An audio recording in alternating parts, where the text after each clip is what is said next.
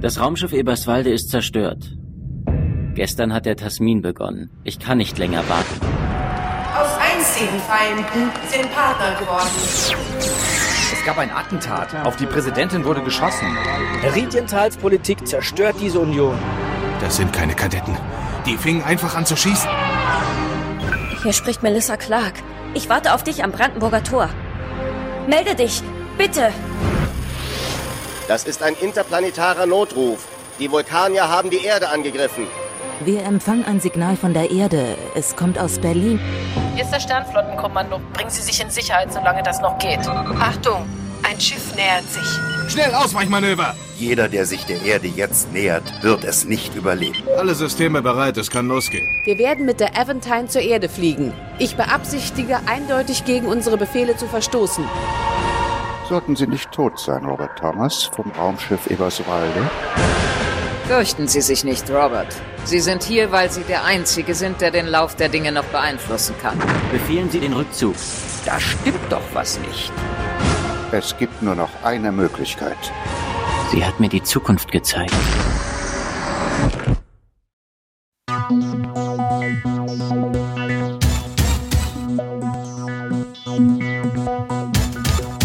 Wir wollen heute über Eberswalde reden. Das 41.000 Einwohner-Städtchen bei Hohenwutzen in Brandenburg hat eine Menge zu bieten, wie etwa einen großen Kran als Wahrzeichen. Spaß beiseite. Wir wollen heute tatsächlich über Eberswalde sprechen, allerdings über das bekannte Raumschiff, das schon seit sieben Staffeln als Fanserie im Internet existiert. Aktuell läuft die siebte und letzte Staffel der Star Trek Hörspielserie Raumschiff Eberswalde. Wie es zu der Serie kam, was ihren Erfolg ausmacht und warum sie enden soll, darüber wollen wir mit ihrem Schöpfer Benjamin Stöwe sprechen, der zugleich Sprecher des Hauptakteurs Robert Thomas ist. Hallo Benjamin. Hi, moin moin. Mit dabei ist auch wieder das bewährte Trackcast-Moderatorenteam. Sie sind mit ihren Argumenten so treffsicher wie Bud Spencer und Terence Hill mit ihren Fäusten. Ein herzliches Willkommen an Thorsten Kroke und Jan-Patrick Schlame. Ja, hallo zusammen. Einen wunderschönen guten Tag oder einen wunderschönen guten Abend. Und ähm, hatten wir heute keinen Star Wars-Vergleich. wo, wobei moderiert wird das Ganze und eingeleitet wird das Ganze natürlich auch von Malte in Wilhelmshaven. Hallo Malte. Hallo Thorsten. Das ist äh, der Imperator der Trackcast-Sendung, der alles in Struktur und Griff hat, damit wieder Frieden über die Galaxie herrscht.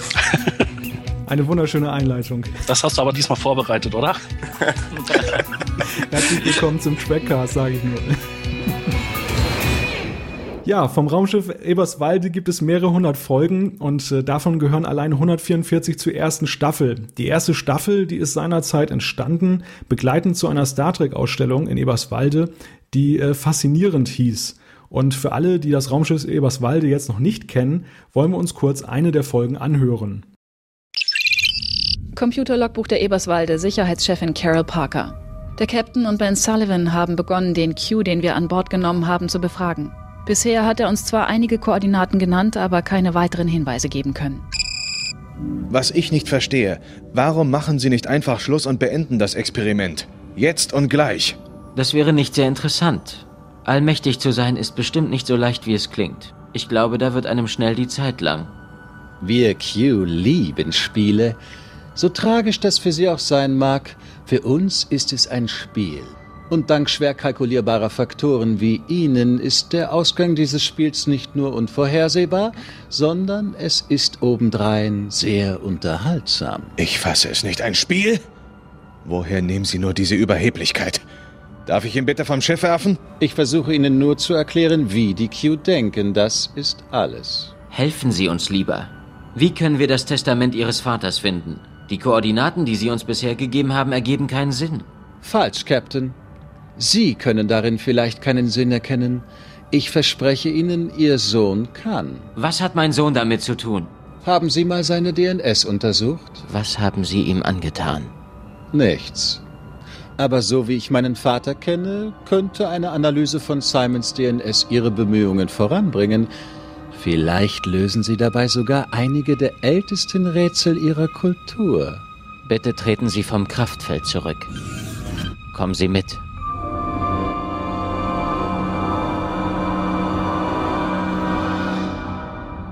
Fortsetzung folgt. Das war eine der Folgen von Raumschiffs Eberswalde. Erstmal ein ganz großes Kompliment an Benjamin. Ich finde diese Serie, wenn man sie sich anhört, sie ist unglaublich professionell gemacht. Und äh, ich glaube, sie hat ja auch die entsprechende Resonanz gefunden. Äh, es gibt ja wohl tausende Hörer, die sich Raumschiffs Eberswalde schon angehört haben und aktuell auch die siebte Staffel hören. Kannst du uns vielleicht nochmal erzählen, wie es dazu gekommen ist? Ich hatte das ja schon kurz angedeutet, aber vielleicht die etwas ausführlichere Fassung. ja, es fing alles an mit den vielen Star Trek-Dingen, die sich in meinem Keller versammelt haben und zu denen meine Großmutter immer sagt, es ist eigentlich schade, dass die nie jemand sehen kann.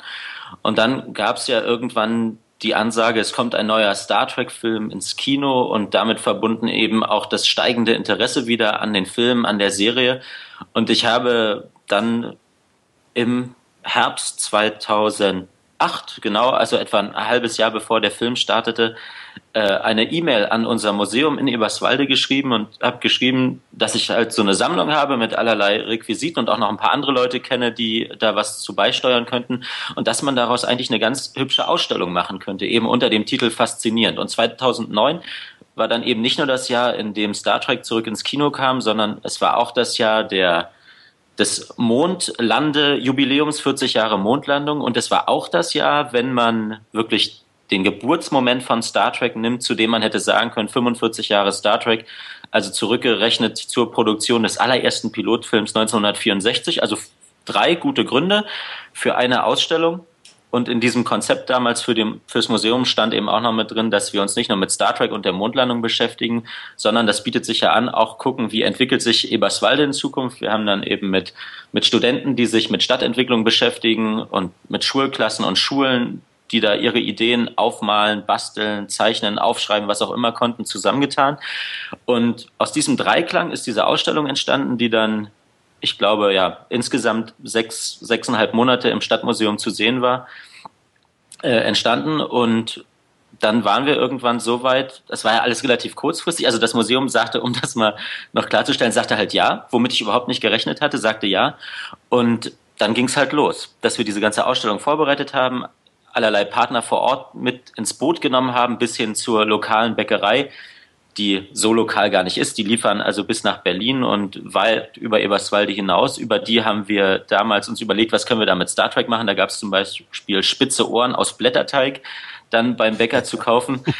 Und so dass wir also wirklich versucht haben, das breit zu streuen, auch über all diese Elemente. Und dann ging es tatsächlich los und es war klar, wir eröffnen die Ausstellung, wenn der Film im Kino Premiere hat. Das war damals der 7. Mai. Und zwei Wochen vorher waren wir also mittendrin, weil diese vier, fünf Monate, die dann wirklich von der Zusage bis zur Eröffnung vergehen sollten, das war nicht so viel Zeit, da ja alle auch noch was anderes nebenbei zu tun haben. Und so eine Ausstellung zu organisieren, die dann lustigerweise auch im ältesten Haus der Stadt stattfand. Da ist dieses Museum drin, wirklich ein, ein wunderbares altes Haus. Das war gar nicht so leicht. Und die Ausstellung ging also über drei Etagen. Wenn man reinkam, unten ging es um die Mondlandung mit allerlei Requisiten zur Mondlandung und einem großen Diorama, in das man sich stellen konnte, neben Neil Armstrong und neben die amerikanische Flagge auf einem gedachten Mond. Wir haben wirklich Sand dran gekarrt und da so die Mondlandschaft nachgestellt und ein großer Hintergrund mit dem Mond. Dann ging es weiter in, in die erste Etage, da ging es um Eberswalde in Zukunft. Und dann ging es in den Dachboden oder auf den Dachboden und da ging es dann um Star Trek, was wirklich richtig Flair hatte, weil es irgendwie ganz schön war, all diese futuristischen, fiktiven Gegenstände im Zusammenspiel mit ja all den echten Exponaten aus der Eberswalder Stadtgeschichte zu sehen. Und ja, zwei Wochen vor der Ausstellungseröffnung saßen wir also da und hatten die Bäckerei und hatten den Berufsbildungsverein, diverse Schulen und hatten allerlei Leute schon und dachten, wir, wir müssen noch irgendwas machen, was diese Ausstellung noch weiter über die Stadtgrenzen hinausträgt und dachten, okay, wir, wir machen einen Podcast. Und was machen wir da in dem Podcast? Machen wir den wöchentlich? Nee, das gibt's eigentlich alles schon monatlich auch durch. Wir machen eine Geschichte. Wir machen eine Geschichte, wir nennen das Raumschiff Eberswalde und wir erzählen für die Dauer der Ausstellung, und so kam es dann zu diesen ersten 144 Folgen, weil die Ausstellung eben 144 Tage ging, wir machen eine fiktive Geschichte und wir lassen ein Besatzungsmitglied 400 Jahre in der Zukunft erzählen, wie ist es eigentlich? Und so kam es zur ersten Staffel von Raumschiff Eberswalde, die dann relativ äh, spontan entstehen musste. Klar, es war ja zwei Wochen vor Ausstellungsbeginn. und ja, und so fing es dann eigentlich an. Und wir sind stolz, also wenn ich immer von, von wir rede, es gibt noch äh, ein, zwei Leute, die da mitmachen, die Regie führen und so ein bisschen ein Auge auf alles haben.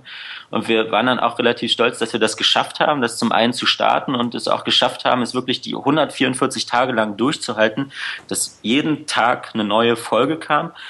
Und korrespondierend zu dem Podcast gab es dann eben zum Beispiel auch in der Ausstellung ein Modell von der Stadt Eberswalde und über diesem Modell von der Stadt gab es ein Modell von dem Raumschiff, sodass zum Beispiel auch jeder Besucher sehen konnte, wie groß ist eigentlich dieses Raumschiff Eberswalde im Verhältnis zur, zur Stadt. Ja, so fing das ganz grob gesagt alles an, vor drei Jahren. Äh, wie hat denn das äh, technisch angefangen? Denn ähm, ich habe bis jetzt als Vorbereitung auf diesen Trackcast nur die ersten, ich glaube, 40 Folgen aus der ersten Staffel gehört. Aber wie Malte vorhin ja auch schon meinte, das ist ja wirklich, klingt hochprofessionell. Ähm, habt ihr da sowieso irgendwie schon Studiotechnik am Start gehabt oder äh, ist das mehr oder weniger so mit Amateur-Equipment entstanden? Die Entstehungsgeschichte ist abenteuerlich, so wie die Abenteuer des Raumschiffs Eberswalde. Sehr schöne Antwort. Aber es äh, kommt dem zugute, dass alle, die, die mitmachen, in, in irgendeiner Form das einbringen, was sie also auch beruflich machen. Also ich arbeite als Synchronsprecher, aber auch beim Radio.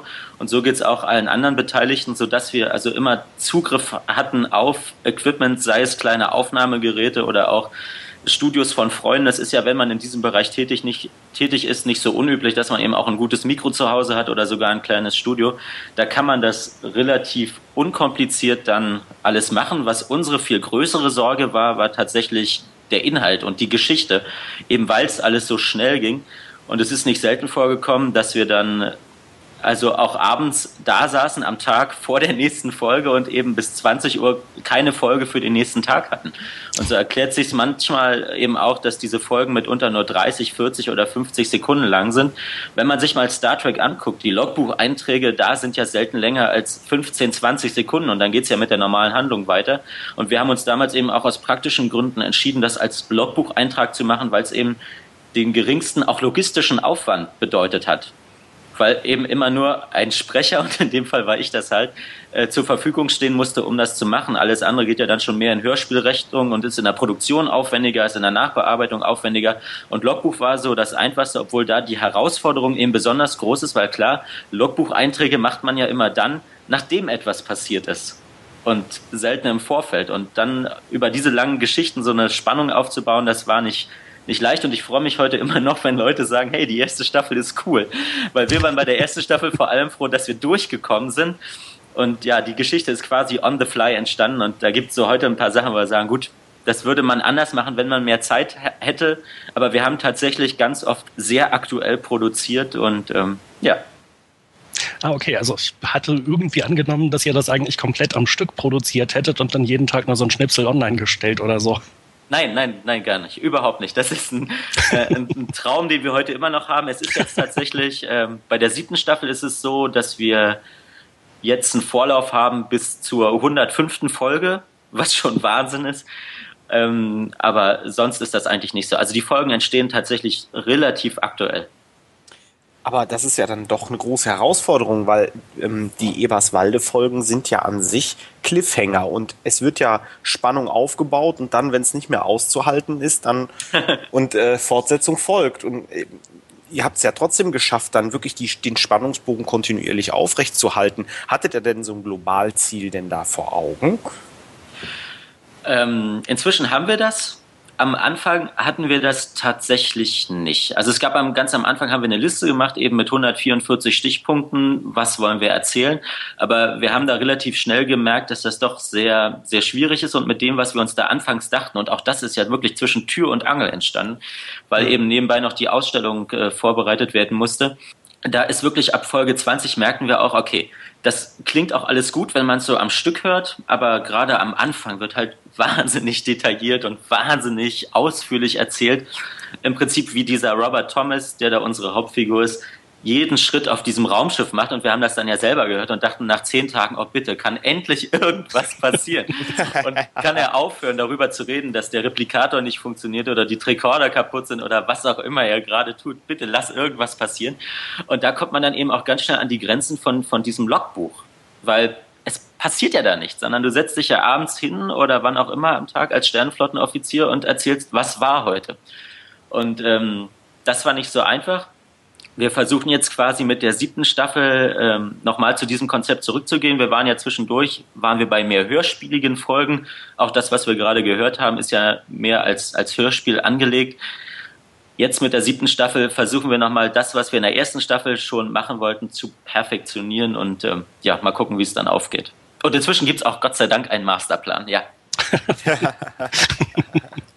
weiterer Punkt ist, ihr müsst euch ja dann auch sehr gut mit Star Trek auskennen. Also gerade das Star Trek-Universum ist ja, ähm, ist ja ganz toll, dass alles miteinander verwoben, verwogen ist, dass alles aufeinander aufbaut. Ähm, das hat alles seine Richtigkeit. Hattet ihr denn, wart ihr so Experten, dass ihr wusstet, nee, der Phaser hat die Farbe und ein Proton-Torpedo ist auch klar und wir haben Sovereign-Klasse und Galaxy-Klasse oder äh, braucht ihr da auch noch Hilfe, um das Ganze so Star Trek inhaltlich korrekt zu machen? Ähm, ich kann nicht ausschließen, dass es vielleicht doch irgendwo Fehler gibt und es ist inzwischen auch wirklich schwierig, das bei unserer Folgenanzahl zu überblicken, was die Kontinuität angeht. Aber ansonsten, ja, ich denke immer, dass dieses Grad, dieser Grad der, der Expertise auf dem Gebiet, ähm, den wir da haben, normal ist. Und ich merke manchmal, wenn, wenn wir so Leute treffen, die das hören, die dann sagen, warum ist das so und so und das so und so und das so und so und dann sagen wir, naja, da und da und in der Folge war doch das und dann sagen die, ah ja und das wusstet ihr und dann sage ich, oh ja, wir wussten das, weil wir das ähm, eben mögen, gucken und offensichtlich doch sehr verinnerlicht haben. Also nee, wir haben das alles ähm, geschrieben im Wissen davon. Und manchmal mhm. ist es ja so, dass man die Folgen schreibt und dann hat man eine Idee von irgendwas und guckt das halt nach und ja, Nee, wir stecken da, wir stecken da erstaunlich oder erschreckend, wie auch immer, tief drin. also, vielleicht um äh, dir auch ein bisschen zu helfen bei der Antwort, äh, mir geht es ja genauso, wenn ich die Serie schaue und sehe dann selbst einen logischen Fehler, der auch den großen Experten da bei den, gerade bei den Serien passiert, bei DS9 äh, gab es da auch schon mal so die eine oder andere Ungereimtheit, wo man wenigstens nachdenken musste. Es hat sich aber dann Gott sei Dank meistens aufgelöst. Da merkt man ja selber an einem, oh Gott, du schaust schon so intensiv Star Trek, genau. kennst dich in dem Universum aus mit den Charakteren und das passt schon alles zusammen. Und dass, dass uns manchmal das Expertenwissen fehlt, haben wir auch mehr als einmal unter Beweis gestellt hier im Trackcast. Kommt vor. Jede Folge eigentlich, oder? Bislang das, schon. Das Schöne bei uns ist, dass wir das ja nicht live unter, unter Beweis stellen müssen, sondern im Zweifel können wir halt nachgucken und ähm, ja, was mich interessieren würde, wie viele sind eigentlich an dem, an, an dem Podcast Raumschiff Eberswalde äh, beteiligt? Also mit wie vielen äh, schreibt ihr die Episoden? Wie viele sind dann auch in der Produktion daran beteiligt? Ähm, wir sind zu zweit im Prinzip. Ja, wir sind zu zweit. Also so ein bisschen zweieinhalb vielleicht es, äh, wir haben ganz lange auch am Anfang geguckt. Also es ist eine, eine Kollegin, die noch dabei ist, die auch Regie führt quasi bei den Folgen. Wir haben das in der Tat auch auf der Ebene so ein bisschen versucht zu professionalisieren, weil es die Sache doch einfacher macht.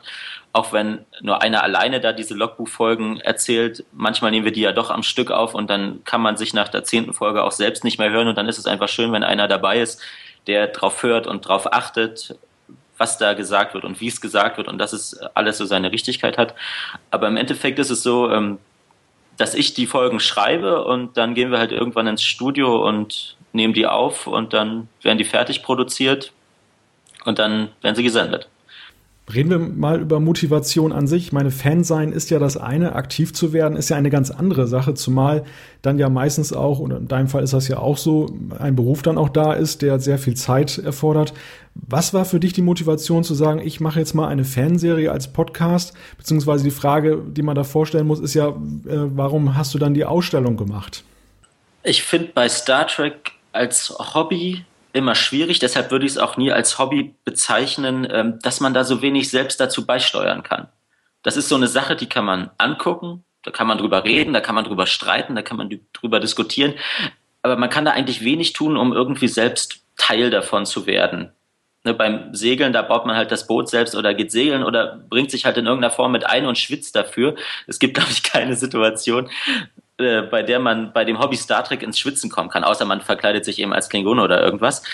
Ähm, oder oder und, trifft den Star, den man immer mal treffen oder trifft Oder trifft den Star, genau, genau. Aber auch das bleibt ja alles auf einer, auf einer sehr, sehr passiven Ebene. Und, Kommt auf das äh, Kleid von Diana Troy an. das geht jetzt in eine, in eine interessante Richtung hier, das Gespräch. ähm, aber ja, normalerweise bleibt es auf einer passiven Ebene und mhm. so kam es eben zu der, zu der Ausstellung zuerst eben wirklich dadurch, dass ich dachte, okay, da, da kann man was draus machen. Dann bot sich das in dieser Konstellation an und dann ist es wirklich schön zu sehen, wenn diese Sachen so im Keller stehen, ja gut, dann hat man selbst was davon. Und wenn die Sachen dann aber draußen stehen, dann kommen ja ganz viele Leute und gucken sich das an und man sieht dann Mütter und Väter mit ihren Kindern und Großeltern mit ihren Enkeln und wen auch immer und die Leute gucken sich das an und haben Erinnerungen daran und erzählen Anekdoten und wissen, wo sie wann zum ersten Mal Raumschiff Enterprise gesehen haben und was auch immer. Das ist schon mal cool dass man eben diese Freude, die man selbst dabei empfindet, wenn man so eine, so eine Sammlung hat oder Stücke davon, dass man die teilen kann mit anderen Leuten. Und dann lag's, was den Podcast angeht, einfach auch sehr nahe. Also weil ich beruflich eben auch ganz viel mit, also ich spreche ja ganz viel und habe viel mit anderen Sprechern zu tun und dachte, das ist eigentlich total verschenktes Potenzial, dass das keiner nutzt, weil es gibt ja diese, diese Fanproduktion, also die Filme, die ich auch gucke, wo ich aber dann immer nach zehn Minuten denke, okay, das sind jetzt nicht wirklich Kirk und Spock oder wer auch immer. Und man, man sieht halt doch, okay, das ist ein Greenscreen und die haben das alles in virtuellen Sets gedreht oder haben wie bei der äh, New Voyages Serie da diese Sets auch nachgebaut. Und das sieht alles wahnsinnig gut aus und ist unglaublich hochwertig produziert. Und trotzdem bleibt so dieses Gefühl, okay, es ist nicht, es ist nicht ganz, nicht ganz das Echte. Und wo das aber geht, wo man das erreichen kann durch die relativ einfachen Mittel und eben vor allem dadurch, dass es kein Bild gibt, ist eben im Hörspiel. Weil man hat nur die Stimmen, im Zweifel hat man auch bekannte Stimmen und dann entsteht der Rest ja im Kopf und es gibt kein tolleres Budget als die Fantasie im Prinzip unserer Zuhörer, die all die Dinge viel spektakulärer im Kopf entstehen lässt, als wir sie bauen könnten. Und das ist die, die Motivation hinter dem Podcast und eben vor allem dieses Potenzial auszunutzen. Also ich stehe ganz oft in irgendwelchen Ateliers in, bei Synchronfirmen in Berlin und dann trifft man halt all die Leute, die man, die ich aus meiner Kindheit auch kenne. Und dachte ich, das muss man doch irgendwie nutzen. Und irgendwann habe ich halt angefangen, die Leute zu fragen, ob sie da auch mitmachen würden. Und dann haben sie ja gesagt und dann waren sie halt dabei. Und sind jetzt Teil von Raumschiff Eberswalde. Wobei ich sagen muss, der Name ist das, was bei ganz vielen Leuten äh, dann doch wieder diese 10% Abzug bedeutet, wenn man sagt, wir machen hier Star Trek. Aber der Name e-, e Eberswalde war dann schon Ehrensache, dass der unbedingt bleiben musste. Also das äh, stand für dich außer Frage, oder? Ja, natürlich. Da wurde am Anfang im Internet auch äh, viel diskutiert, um Gottes Willen, was ist Raumschiff Eberswalde? Und ganz viele Leute halten das bis heute für eine Parodie.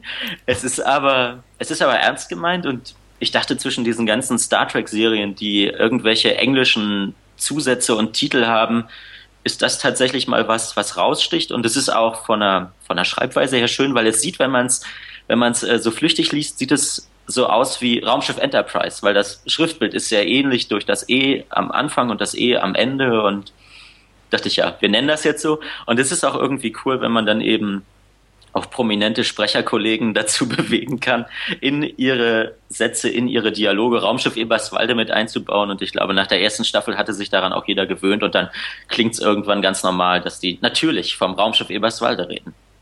Über die Sprecher wollen wir gleich noch äh, im Detail uns unterhalten.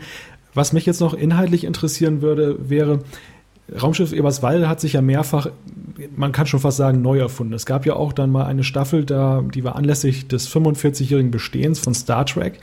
Da ist ja so ein bisschen die Entstehungsgeschichte dann ja auch ähm, dargestellt worden.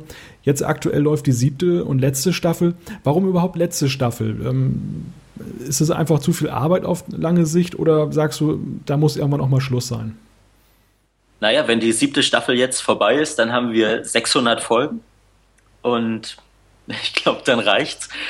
Und es ist die letzte Staffel deshalb, weil es ähm, eigentlich ganz nett passt. Wir haben damals angefangen, als der elfte Film ins Kino kam und jetzt ist die siebte Staffel quasi so eine Art Hörspiel-Countdown zum Filmstart des zwölften Films. Und es ist relativ aufwendig und ich glaube, dass das, was wir dann in diesen 600 Folgen gemacht haben, dass wir das nicht mehr toppen können. Also vielleicht machen wir dann was anderes, aber mit Raumschiff Eberswalde soll dann bewusst und gesetzt Schluss sein. Und natürlich ist es auch nett, dass wir jetzt sieben Staffeln haben, so wie ganz viele Star Trek-Serien, dass wir da auf Hörspielebene so ein bisschen in der gleichen Liga spielen können. Und ja, ich glaube, dann ist es gut, wenn es so da ein Ende findet. Und äh, gibt es jetzt für die siebte Staffel, äh, du hattest ja schon gesagt, ihr habt jetzt mehr oder weniger mal so, ein, so einen Plan oder Masterplan. Äh, weißt du schon, was in der letzten Folge passieren wird?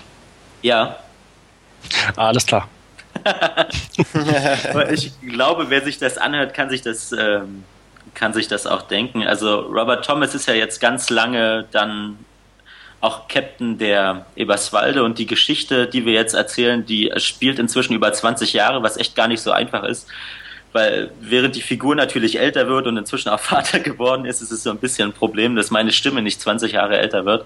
Aber das ist dann Teil dessen, was der Hörer bitte mit seiner Fantasie ausgleichen muss. Und ja, wie das so ist, wenn jemand ganz lange erfolgreich, behaupte ich jetzt mal, Captain eines Raumschiffs ist, dann wird er vielleicht auch irgendwann befördert und Captain eines anderen Raumschiffs und das ist so die Richtung, in die wir gehen. Und welches andere Raumschiff das sein könnte, ja, man möge es sich bitte denken. ähm, du hast, du hast gerade schon angesprochen, äh, den, den Bezug und die Resonanz, die du gelesen hast. Ähm, wir haben ja gerade schon im Trailer gehört, da ging es auch ums Brandenburger Tor. Ähm, ich persönlich finde ja total toll, dass äh, endlich mal bei Star Trek auch deutsche Begriffe und Deutschland äh, fallen. Brandenburger Tor, Eberswalde, wer kennt es nicht? Ähm, wahrscheinlich kommt der ein oder andere Sternflottenakademie vielleicht auch aus Berlin oder aus dem Berliner Umfeld. Ist ja alles ganz interessant. Ähm, wie ist denn da so die Resonanz? Also wir haben eine Sache geändert. Ganz am Anfang sollte, wir haben, wir haben lange diskutiert, auch über den Namen von Robert Thomas eben. Und ganz am Anfang sollte der Rudolf Schmidt heißen. Auch sehr schön. Rudolf Schmidt war ein Historiker, ein, ein Chronist, der in Eberswalde gelebt hat und die, die Stadt- und Kreisgeschichte aufgeschrieben hat und da zwei Bände verfasst hat, die also Grundlage für viele viele Arbeiten auch heute noch sind. Und dann dachten wir, eigentlich passt das, man nennt den Rudolf Schmidt. Da haben wir aber so, ich sag mal, drei Testfolgen produziert und haben so ein paar Leuten das auch vorgespielt und die, die fanden schon skurril, dass das Raumschiff Eberswalde heißen soll, aber dass dann die Hauptfigur auch noch Rudolf Schmidt heißt, das fanden die ganz seltsam und okay, da haben wir überlegt, wie könnten wir ihn nennen und dann ist halt daraus Robert Thomas geworden und ja, ansonsten legen wir Wert darauf, das so ein bisschen natürlich auch zu verorten. Und wie gesagt, wenn man die ersten 144 Folgen durch hat, dann wundert einen, glaube ich, alles andere nicht mehr. Und wenn wir dann bedenken, dass Paris der künftige Sitz des Föderationspräsidenten ist, dann ist ja Berlin und das Brandenburger Tor nicht so weit weg. In unserer Geschichte ist Berlin der Sitz der vulkanischen Botschaft. Also wir versuchen schon die Dinge, wo es geht, zu regionalisieren. Nur gibt es so ein paar Orte, die namentlich überhaupt nicht passen. Ein, ein kleiner Ort in der Nähe von Eberswalde heißt zum Beispiel Finofort. Und den jetzt in diesen Kontext mit einzubringen, dachte ich mir auch, das, das klingt seltsam. Aber Brandenburger Tor und Berlin, na klar. Auf der Website von Raumschiffe Eberswalde ist ja auch die Stadt Eberswalde als ähm, ja, Unterstützer angegeben. Wie ist denn die Reaktion eigentlich in Eberswalde selbst darauf?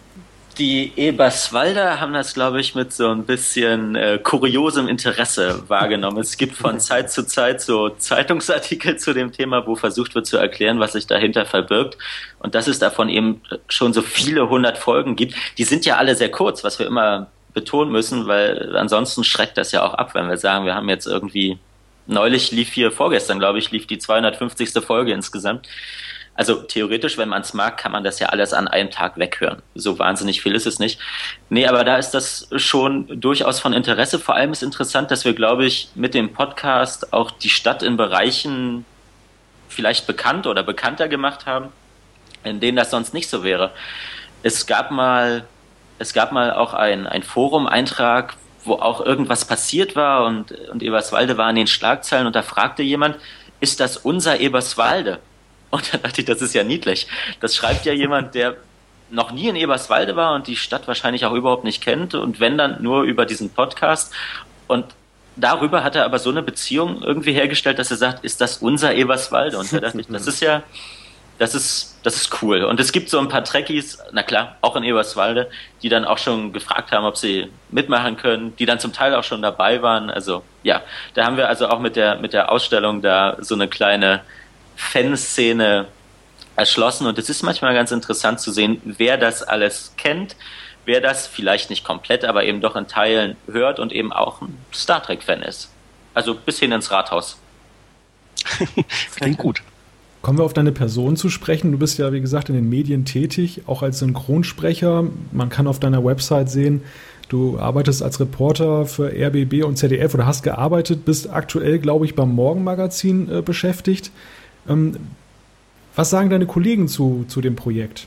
Meine Kollegen sind, glaube ich, im Ansatz auch, also so ein bisschen Star Trek-Fan und da stelle ich mal ist vielleicht nicht jeder, aber doch ganz viele. Und meine Kollegen unterstützen das, wenn man so will, weil ganz viele von denen haben inzwischen auch da mitgemacht. Klar, also wenn wir da manchmal auch in, in, in Not waren, irgendwie Leute zu finden, was bietet sich da eher an, als eben die Leute zu fragen, mit denen man auch jeden Tag arbeitet. Und die kennen das, die finden das cool und sind eben zum Teil auch in verschiedensten Funktionen selbst dabei. Ja, steigen wir jetzt etwas tiefer ein in die Abenteuer des Raumschiffs Eberswalde. Nachdem wir jetzt schon relativ äh, viel darüber gesprochen haben, wollen wir natürlich wieder etwas hören. Und eine Besonderheit sind ja die vielen bekannten Stimmen, die teilweise dann die Originalsynchronsprecher aus Star Trek sind. Und äh, zwei prominente Beispiele wollen wir uns jetzt mal anhören. Hier ist der erste Clip. In etwa sieben Tagen erreichen wir den bajoranischen Sektor Reiseflug. Dank der Geschwindigkeitsbeschränkung also sieben Tage. Hm, das wird eine langweilige Reise. Finden Sie? Der Kosmos ist doch faszinierend. Naja, schwarz. Irgendwann hat man's gesehen. Raumfahrt ist zu gewöhnlich, zu simpel geworden. Es gab eine Zeit, da war der Weltraum nicht nur der leere Raum zwischen Planeten, die man erforschen wollte. Der Weltraum selbst war das Ziel. Und für mich ist er nach wie vor faszinierend. Ja, Benjamin, klär uns kurz auf, wen haben wir da gehört? Den hat jetzt keiner erkannt, glaube ich. Es ist kein Star Trek-Sprecher, es ist Sigmund Jähn, der erste Deutsche im All, der 1978 ähm, eine gute Woche, glaube ich, im Weltraum war. Und ja, der hat auch mitgemacht bei Raumschiff Eberswalde. Wie bist du an den Kontakt gekommen? Da ist das Schöne, da haben sich zwei Berufszweige quasi überschnitten. Also meine Arbeit als Journalist hat irgendwann dazu geführt, dass ich ein, ein längeres Interview mit Sigmund Jähn führen durfte. Und äh, bevor wir das eben geführt haben, habe ich ihm erklärt, was ich sonst so mache und habe ihn nach Star Trek und nach Raumschiff Enterprise gefragt und er kannte das natürlich, er ist jetzt kein, kein Fan oder guckt das nicht, aber fand das witzig, was wir da machen.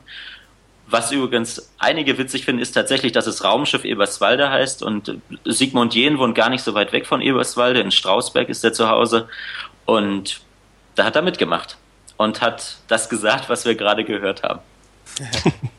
äh, war das war der Text von dir vorgegeben oder hat er sich hat er, er sich da auch noch eingebracht? Nee, nee, der äh, Text war war schon fertig, weil es muss ja dann, wenn die Leute ja sagen, doch alles immer relativ relativ äh, schnell gehen. Er hat nur moniert, dass er relativ klein geschrieben war, der Text.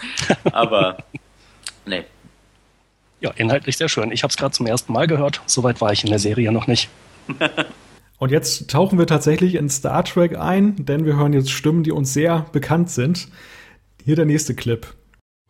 Ich schaffe das. Vertrauen Sie mir. Riskieren Sie nicht Ihr Leben. Ihr Sohn braucht Sie.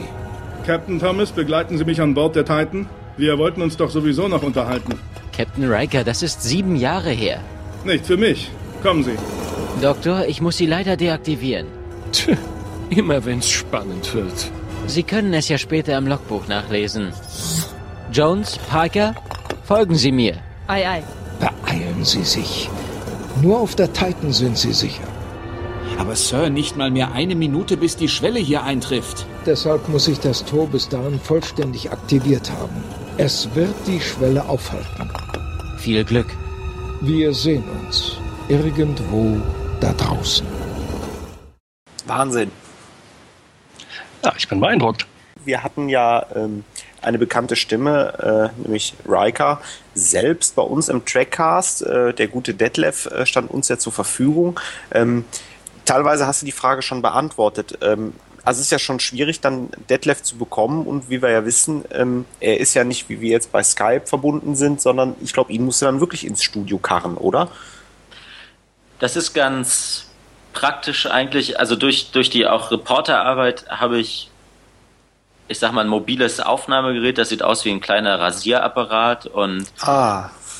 Genau. Und äh, wenn ich dann oder wir mit den Leuten was ausmachen, dann ist so ein bisschen auch immer Teil der, der Abmachung, dass wir das so unkompliziert wie möglich halt halten und im Zweifel eben uns irgendwo treffen oder verabreden. Manchmal passt es auch und wir sind gemeinsam bei irgendwelchen Terminen, dann ist es natürlich am einfachsten, dann sehen wir uns und dann stehen wir meistens auch halt in einem richtigen Studio. Und ähm, so kommt es dann eigentlich relativ schnell immer zueinander, weil wenn es für die Leute kein, kein Aufwand auch bedeutet, dann ist die Schwelle mitzumachen, dann liegt die nochmal ein bisschen niedriger. Und ja, das war Detlef Bierstedt, den wir gerade gehört haben. Stefan Staudinger habt ihr vielleicht erkannt, den Holodoc.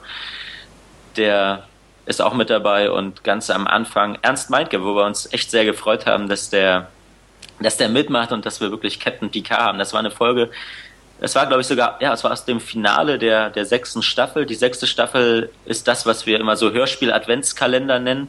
Den gab es jetzt zwei Jahre in Folge. Die dritte Staffel ist so aufgebaut und die sechste Staffel, das sind also, wenn man es am Stück hört, wirklich richtige Hörspiele, so lang wie eine Folge, also immer so knapp 40, 45 Minuten. Und da waren wir sehr froh, dass Ernst Meinke dabei ist. Er hatte ja mit einer, er war lange Zeit sehr krank und wir haben ihn aber gefragt und ähm, er hat gesagt, klar, wenn er das kann und wir damit zufrieden sind, dann macht er da gerne mit. Und dann haben wir uns getroffen und haben das aufgenommen. Und ja, das ist natürlich großartig, dass er da mitgemacht hat und eben nicht nur in einer Folge, sondern er zieht sich so ein bisschen durch die ganze Staffel. Da geht es um Q und das ist so ein bisschen traurig, weil der Synchronsprecher, der Q spricht, Hans-Werner Bussinger, der ist verstorben vor drei Jahren. Ich glaube, der ist in dem Jahr verstorben, als wir die Ausstellung gemacht haben. Oh und ein, ein unglaublicher Ver Verlust und ein wahnsinnig netter Kollege. Also das ist wirklich das, das Tolle und auch so eine, so eine Ehre, wirklich schon, dass es noch die Gelegenheit gab, also wir kannten uns jetzt nicht großartig, aber es gab einmal den Moment, wo wir uns eben im Atelier begegnet sind und das ist dann das ist dann schon wirklich cool. Das ist so, so ein Fanboy-Moment im wirklichsten Sinne, wenn man, wenn man solche Leute dann trifft, die man über ihre Stimme so verinnerlicht hat. Und äh, so ähnlich war das dann natürlich, äh, könnt ihr euch vielleicht vorstellen, wenn man dann Ernst Meinke gegenüber sitzt. Und wie toll das ist, den Kolleginnen zu dürfen. Und wenn man dann erzählt, was man so macht, woran man arbeitet, was er früher gemacht hat. Und ähm, das ist wirklich das, das Tolle, ob bei ihm oder bei den anderen, ein wirklich skurriler Moment, diese Leute zu treffen mit ihrer Stimme und die dann auch noch äh, zu hören, wie sie wieder in diese Rolle schlüpfen, durch die man sie kennengelernt hat, durch die ich sie kennengelernt habe. Und wenn sie dann einen Text sprechen, den man selbst geschrieben hat. Ein sehr seltsamer, aber auch sehr schöner Moment. Ich, ich höre die Gänsehaut bei dir. Durchaus. Ich kenne es ja teilweise von Conventions. Äh, da hatte ich auch Detlef Bierstedt und Charles Rettinghaus schon mal gesehen und ich glaube auch äh, Gertie Honeck müsste das gewesen sein, die Captain Janeway gesprochen hat. Ja. Und äh, die Leute sehen halt einfach nicht so aus, wie man die Stimme damit assoziiert. Aber äh, das bringt mich zumindest zur nächsten Frage. Wirst du eigentlich inzwischen auch anhand deiner Stimme erkannt? Werde ich anhand meiner Stimme erkannt? Von, von Hörern jetzt insbesondere von, des Podcasts? Nee, ich glaube nicht. Also das ist hier. Ich weiß nicht, wo die meisten Hörer sitzen oder ob man, ob man da so vielen im, im Alltag begegnet. Es gibt eher so Leute, die mich dann halt vom, vom Fernsehen kennen. Also das ist, mhm. ich mache da manchmal den, den Wetterbericht und ähm, das ist dann eher sowas. Ansonsten habe ich, glaube ich, Podcast-Hörer persönlich, die auch nicht wussten, dass wir uns da treffen, die sind mir noch nicht begegnet. Nochmal zu der Frage mit den Sprechern. Ähm, musstest du da, da auch Überzeugungsarbeit leisten? Weil wir hatten ja das Gespräch mit äh, Detlef Bierstedt und Charles Rettinghaus und beide haben ja unisono erklärt, dass das für sie ja zuallererst ein Job ist. Also so schön ja Star Trek letzten Endes ist, so sehr wir das als Fans dann mögen, aber es ist für sie ein Job. Und ähm, ja, ich hatte jetzt nicht den Eindruck, dass ähm, sie jetzt unbedingt auch in ihrer Freizeit sich, sie, sich noch großartig mit Star Trek beschäftigen. Wie gesagt, war da äh, Überzeugungsarbeit nötig im Einzelfall? Also als wir angefangen haben, hätten wir nicht gedacht, dass wir so viele Leute, wie es jetzt waren, ich glaube es sind über 30 inzwischen an Stimmen, dass wir so viele Leute ähm, dazu motiviert bekommen, mitzumachen. Aber ich glaube, der, der Trick liegt einfach daran, dass es kaum Aufwand bedeutet, weil wenn die Leute bei uns mitmachen, dann ist es das, was man im Film wahrscheinlich äh, Cameo nennen würde. Das sind eher kurze Sequenzen, die bedeuten, also für jemanden, der im Prinzip den ganzen Tag im Studio steht und spricht, ist das nicht so wahnsinnig viel Arbeit. Also die meisten dieser Begegnungen, je nachdem, wo man sich trifft und wie man sich trifft, die dauern ja nicht länger als vielleicht eine Viertelstunde. Also weit überschaubar und nee. Also es gab auch Leute, die haben gesagt, machen Sie nicht haben sie mit abgeschlossen oder was auch immer für Dinge, die sie daran hindern, aber die meisten, das sieht man ja daran, wer mitgemacht hat, die sind eigentlich relativ schnell dabei. Aber das ist eben, also das ist, als ob ihr eure Arbeitskollegen fragt, ob sie für euch, ich weiß nicht, okay. eine, eine Currywurst mitbringen von der Mittagspause. Das machen die dann hoffentlich, wenn ihr nett fragt. Kommt drauf an, welchen Kollegen ich frage. Ja, bei Thorsten würde ich auch zweimal überlegen. Ob du mir nicht mehr mitbringst als eine Currywurst? ja, sicher. Ja, Ernst Meinke hatten wir ja äh, im Trackcast mit Henning Konert auch angesprochen. Ähm, insofern ist es sehr gut zu hören, dass es ihm auch gut geht und dass er weiterhin arbeitet. Wir hatten ja da spekuliert, ähm, was wohl mit ihm ist. Kannst du vielleicht noch etwas äh, zu ihm sagen? Wie, wie stark ist er noch in Produktion involviert? Also er hat äh, selbst nach den Aufnahmen immer gefragt, war das okay, war das sauber und er war eben wirklich ziemlich, ziemlich schwer krank und er war mal bekannt dafür, dass er ein ziemlicher Schnellsprecher ist. Darauf kommt es ja manchmal gerade beim Synchron an, weil das Deutsche eben doch länger ist als das Englische und man im Zweifel weit viel mehr Inhalt in so einen kurzen Satz packen muss, auch an Wörtern, als es die Amerikaner oder Engländer oder Franzosen oder wer auch immer tun. Und dieses Schnellsprechen ist halt für ihn jetzt schwieriger. Und es gibt noch so ein paar andere Dinge, mit denen er eben klar nicht zufrieden ist, die man aber, ich behaupte mal, wenn man nicht weiß, dass er so krank war, kaum merkt. Und er arbeitet noch, er ist auch noch im Atelier, nicht mehr in dem Umfang wie, wie früher, aber er ist immer noch dabei und ich glaube, es wird auch wieder mehr. Hören wir uns noch einige weitere Sprecher an, die bei Raumschiffe Eberswalde mitgemacht haben ich habe jetzt mal ein lustiges Ratespiel für Jan und Thorsten vorbereitet, denn ich möchte einfach mal wissen, wen sie hinterher herausgehört oh, sehr haben. Sehr schön. Los geht's. Computerlogbuch der Kelvin. George Kirk in Vertretung von Captain Robau. Der Captain ist noch auf Tantalus und hat mich mit der Untersuchung eines ungewöhnlichen Artefakts beauftragt. Ich halte mich nur an die 102. Erwerbsregel. Natur ist vergänglich, aber Latinum wird immer bestehen. Umso erfreulicher, dass wir jetzt hier sind. Ich empfinde das als ein gutes Zeichen. Botschafter Archer und Sie, wie lange Auf Andoria ist Kulat Briori an Bord gekommen. Sie ist Wissenschaftlerin und auf Scan-Verfahren für den Subraum spezialisiert. Leider sind Dr. Cochrane und Sie damals nicht sehr gründlich gewesen. Die Aufzeichnungen der ersten Warpflüge haben viele Lücken. Wenn Sie wüssten, dass die Phoenix ihren Jungfernflug erlebt hat, ist mehr als ein Wunder. Entschuldigen Sie, dass wir keine Zeit hatten, penibel Tagebuch zu führen. In einem interplanetaren Projekt haben die Wissenschaftler des Daystrom-Instituts ein Verfahren entwickelt, mit dem die Schwelle gestoppt werden soll. Wir sind jetzt live mit der Leiterin des Instituts verbunden, Annika Hansen. Wie wollen Sie die Schwelle aufhalten? Wir benutzen eine ähnliche Technik wie beim Warp-Antrieb. Unser Plan ist es, eine massive Subraumwelle zu erzeugen und mit gezielten... Mein Name ist Crane Ducat, zweiter von sieben. Ich bin an Borg. Ja, Jan und Thorsten, jetzt bin ich gespannt. oh, oh, jetzt kommt wieder geballtes Expertenwissen raus. Ja, ich glaube, ich habe auch nur zwei von sieben oder so. also. Ich habe zwischendurch mal gedacht, ob da Uli Wicker drin ist oder ein anderer Nachrichtensprecher. Habt ihr Star Trek eigentlich auf Deutsch geguckt? Das ist manchmal noch so ein, der Knackpunkt. Ach, Benjamin, danke, danke. Ich wollte. Ja, ich kann mich herausreden. Ich äh, schaue es sowieso am liebsten auf Englisch, aber ich habe es nicht immer im Original geschaut. Äh, Quark müsste dabei gewesen sein. Richtig. Gulukat. Die Deutsche Stimme. Ja, jetzt hör du weißt es doch schon. Ah, ja, Entschuldigung. ja, genau, nicht vorsagen hier. Den hätte ich nämlich auch erkannt. Okay, das war ja auch einfach. Äh, Annika Hansen, na klar, das ist Seven of Nine. Mhm. Äh, ja, das war's auch schon. Quark ich, haben wir auch gehört. Ja, das hat Jan noch gesagt. Achso, Entschuldigung. Äh, so hörst du zu. Äh, also ich kann mich im Gegensatz zu Jan, äh, der aufmerksame Trackcast-Hörer wird es bemerkt haben, ich habe ja gesagt, ich gucke meistens auf Deutsch die Folgen. Ich war mir nicht ganz sicher, kann auch sein, dass ich total auf dem Holzweg bin. Hatten wir auch einmal Belana Torres oder bin ich jetzt völlig neben der Spur?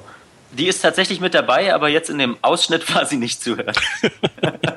oh, okay. Aber ähm, nach Quark, die ersten beiden, ähm, muss ich gestehen, muss ich passen. Jetzt muss ich mal überlegen, wer nach Quark kam. Also äh, Trip Tucker war zu hören? Okay, da, das ist in meinem Fall entschuldbar. Enterprise habe ich wirklich tatsächlich äh, nur auf, im Original gesehen bisher.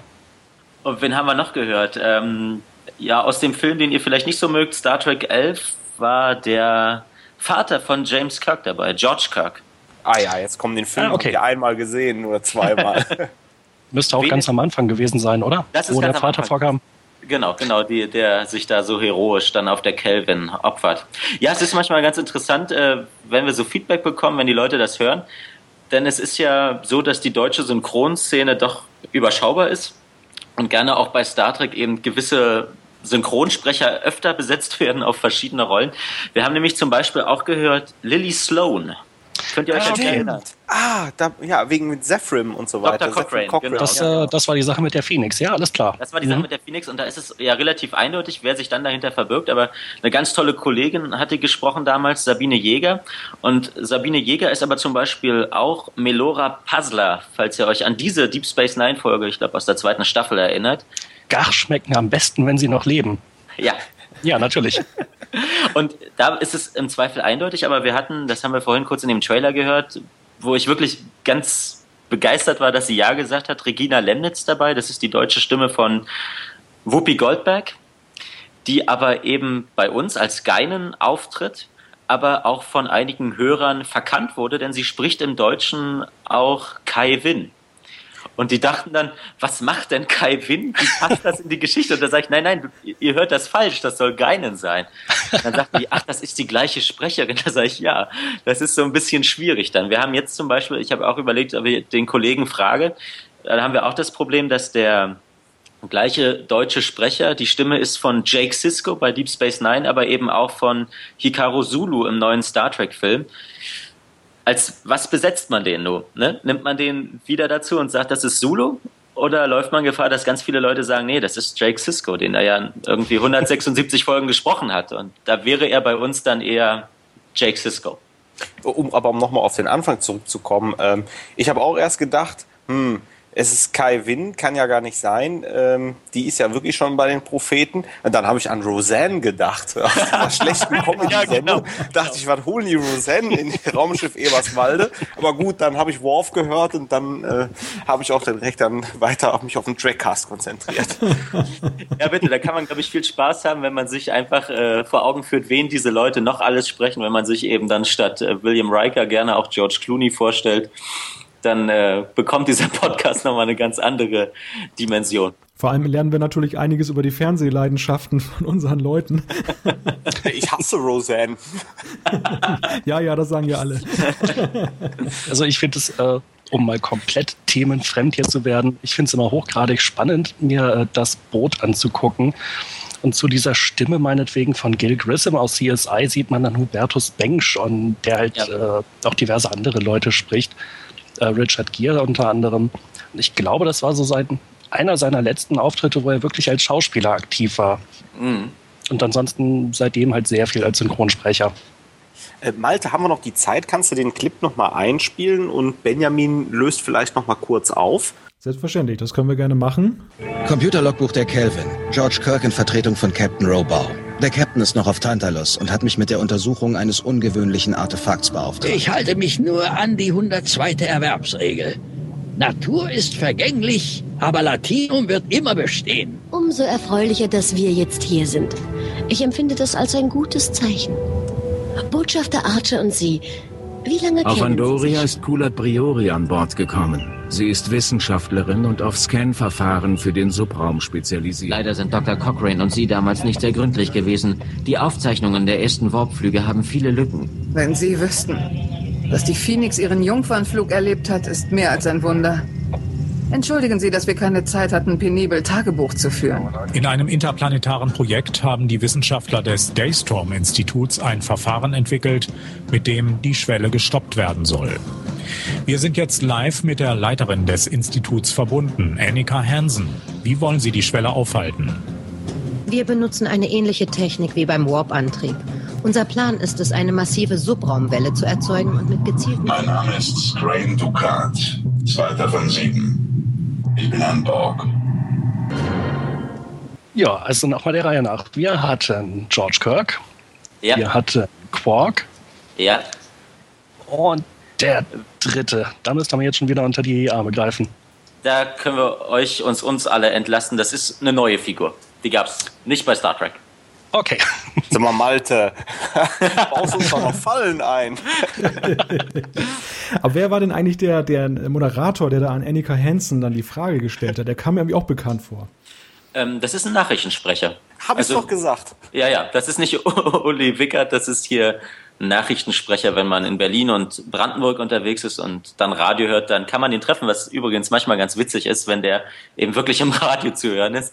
Und wenn man dann unsere Nachrichtenmeldungen hört, das bekommt dadurch eine erschreckende Authentizität. Inwieweit haben die Originalstimmen denn äh, Raumschiff Eberswalde geholfen? Ich meine, es ist natürlich der Ehrgeiz da gewesen, die Stimmen dabei zu haben. Äh, auf der anderen Seite hat sich das auch in der Resonanz der Hörer dann niedergeschlagen?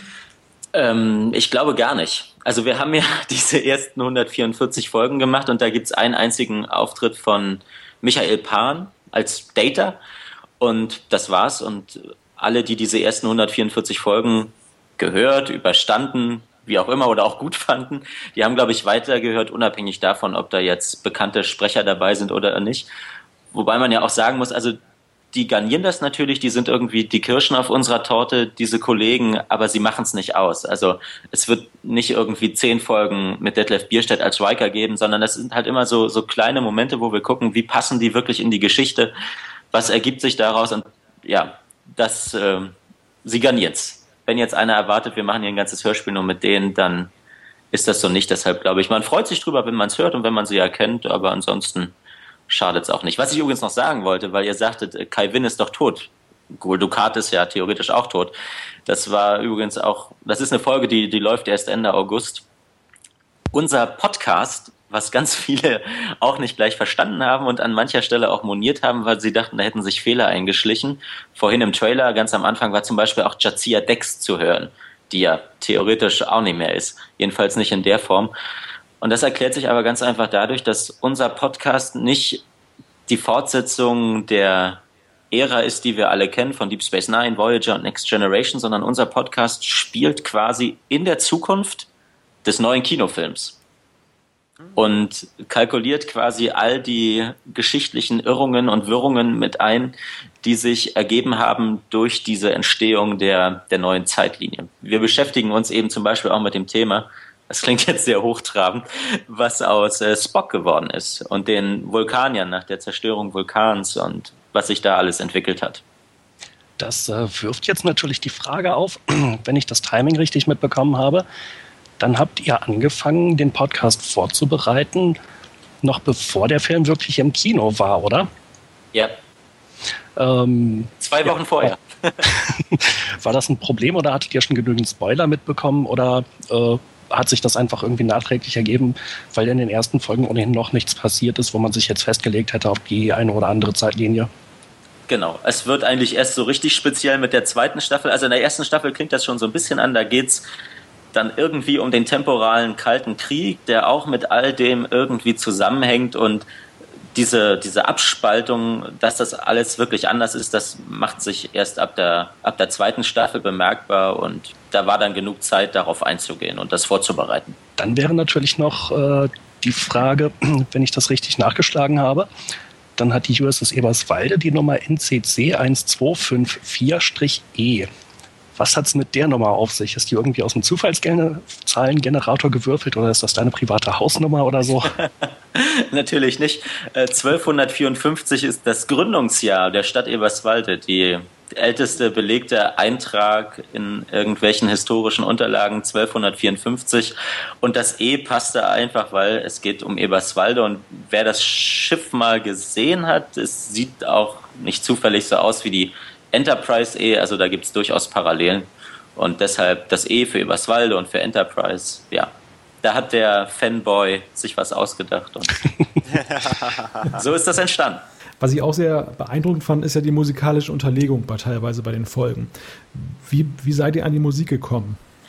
Es ist so ein bisschen schwierig. Wir haben am Anfang, für alle, die jetzt noch in der ersten Staffel verharren, es lohnt sich weiterzuhören und äh, wenn man das bis zur Staffel 2 geschafft hat, wird es besser.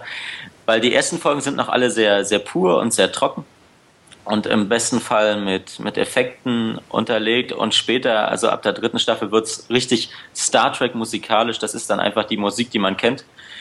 Wir haben ganz lange überlegt, wie wir das lösen, ohne gegen irgendwelche rechtlichen Dinge zu verstoßen, aber das geht im Prinzip nicht. Und dann haben wir uns gedacht, okay, es gibt ja von Paramount diese Politik, wir tolerieren alles, solange es uns nicht schadet, solange damit niemand Geld verdient, lassen wir die Fans ihren Spaß haben und darauf berufen wir uns im weitesten Sinne und haben dann freimütig aus der großen Star Trek Bibliothek der Musiken und Effekte geschöpft und ja, die Geschichten bekommen dadurch natürlich einen anderen Drive. Es wirkt noch ein bisschen dichter dran, noch ein bisschen authentischer, als wenn man es einfach nur pur erzählt. Und das gilt dann vor allem für die, für die Hörspielfolgen. Also jetzt die, die siebte Staffel ist da auch wieder ein bisschen anders strukturiert, aber das möge der geneigte Hörer gerne bitte selbst entdecken. Kurzer Einwurf zum Thema Copyright. Äh, mit Star Wars wäre das wahrscheinlich nicht so einfach gegangen, oder?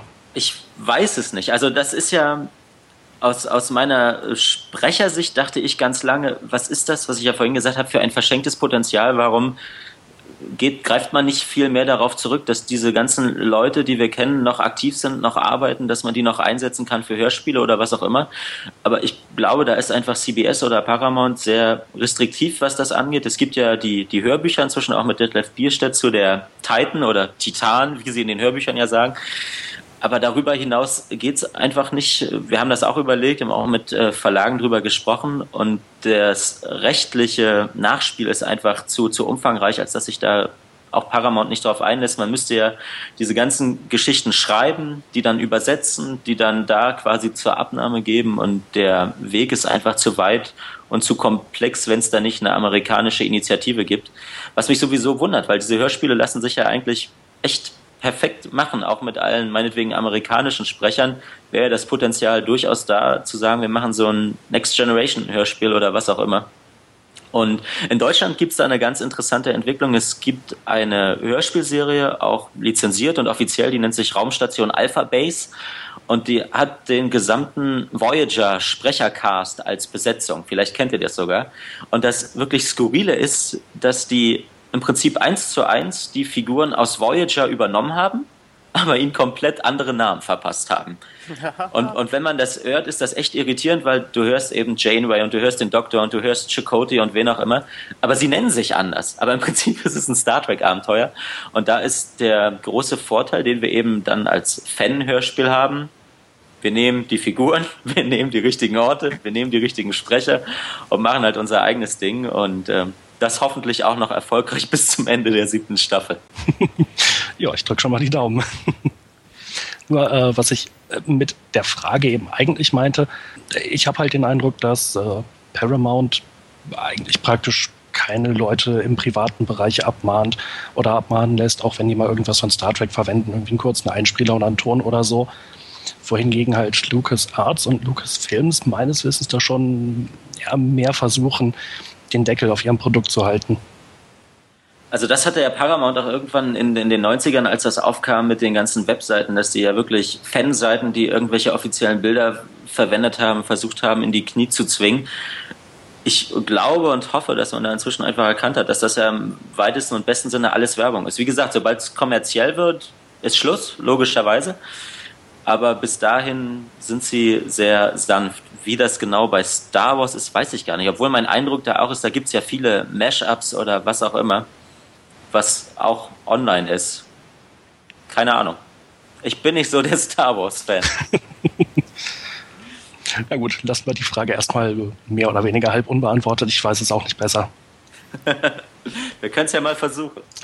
Das war, das war neulich ganz nett. Ich war ähm, im, im Atelier auch und Regie führte Wolfgang Ziffer, den ihr vielleicht nicht kennt. Jedenfalls nicht unter seinem Namen, aber das ist die, die Stimme von, das muss ich überlegen, von C3PO. Ja. Oh. Ja, Moment Ach, mal, von dem alten oder von dem neuen? Der, der von, hat ja einen Sprecherwechsel erfahren. Genau, von dem, Filmen. ja, ja, von dem, von dem neuen. Aber es ist okay.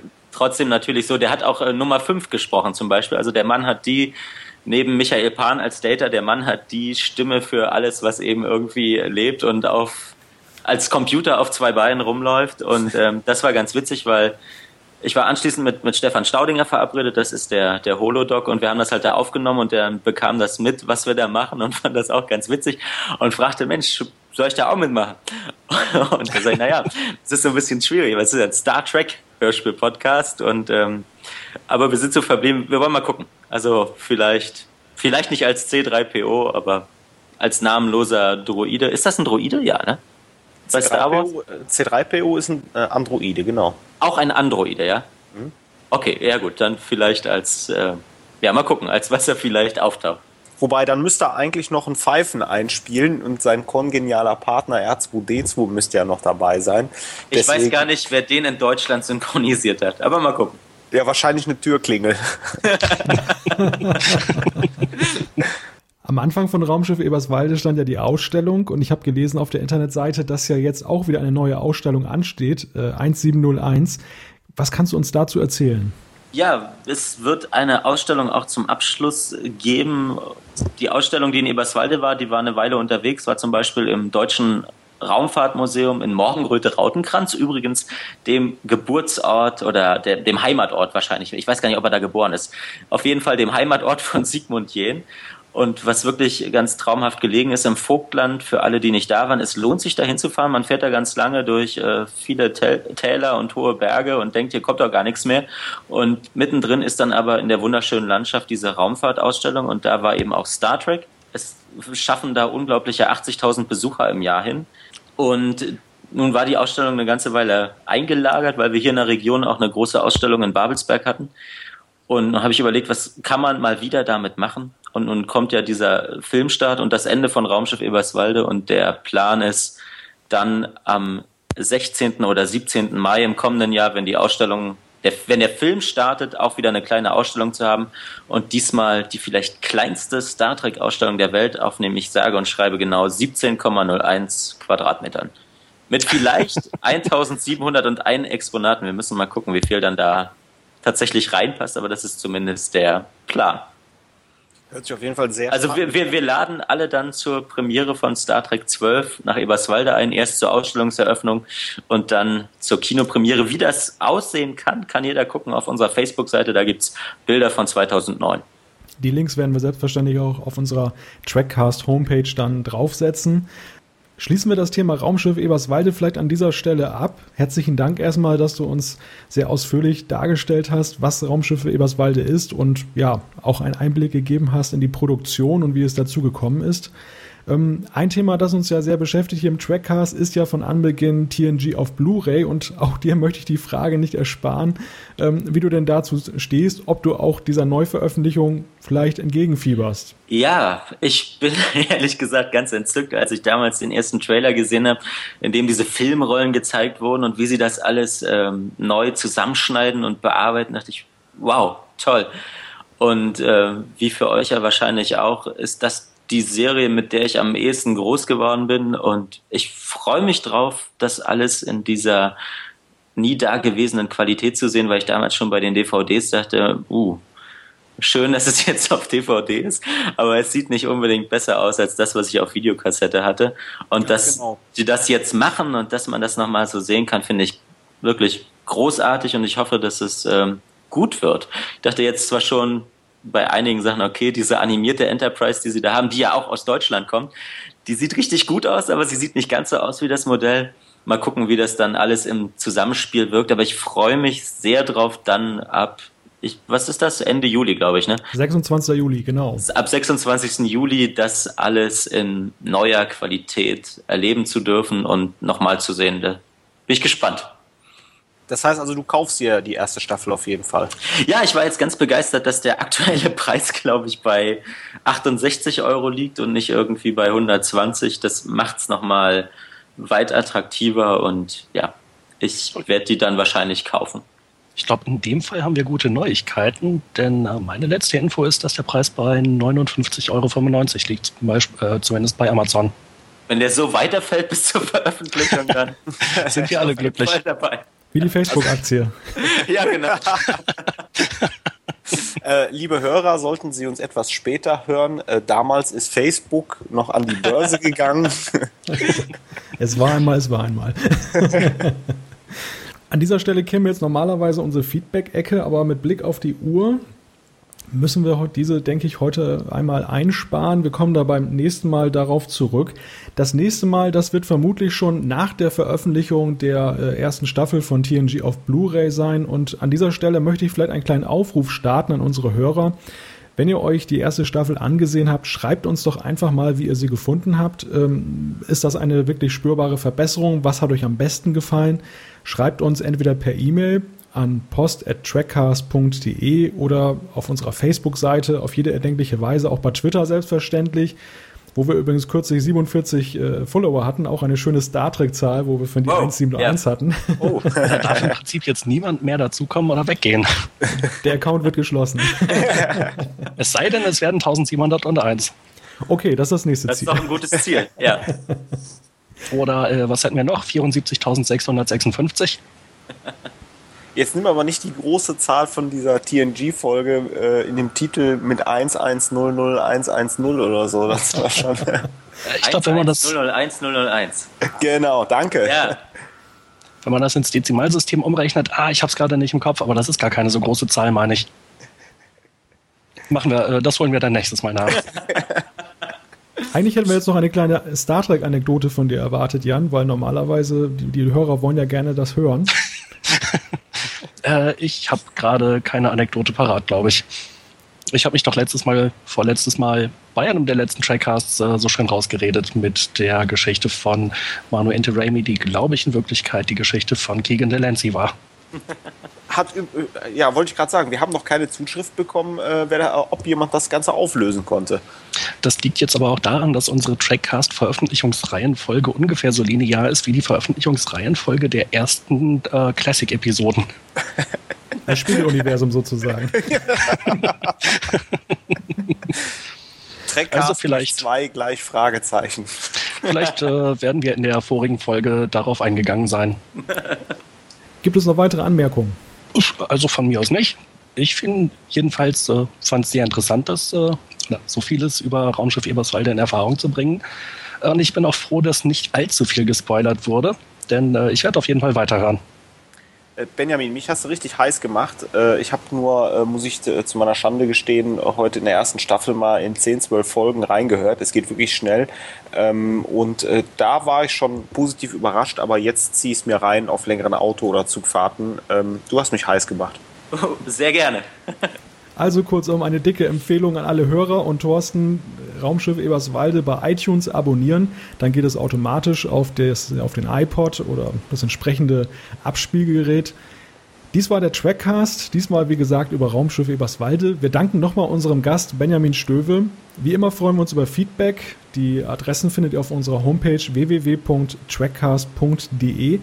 Wir hören uns äh, wahrscheinlich dann erst wieder, wenn die erste TNG-Staffel auf Blu-ray erschienen ist. Dann reden wir natürlich über das Thema, da könnt ihr euch äh, sicher sein. Und wir freuen uns auf jeden Fall, wenn es dann auch wieder ein Wiederhören mit euch gibt. Schreibt reichlich, wir freuen uns. Bis dann, tschüss. Tschüss. Tschüss. Tschüss.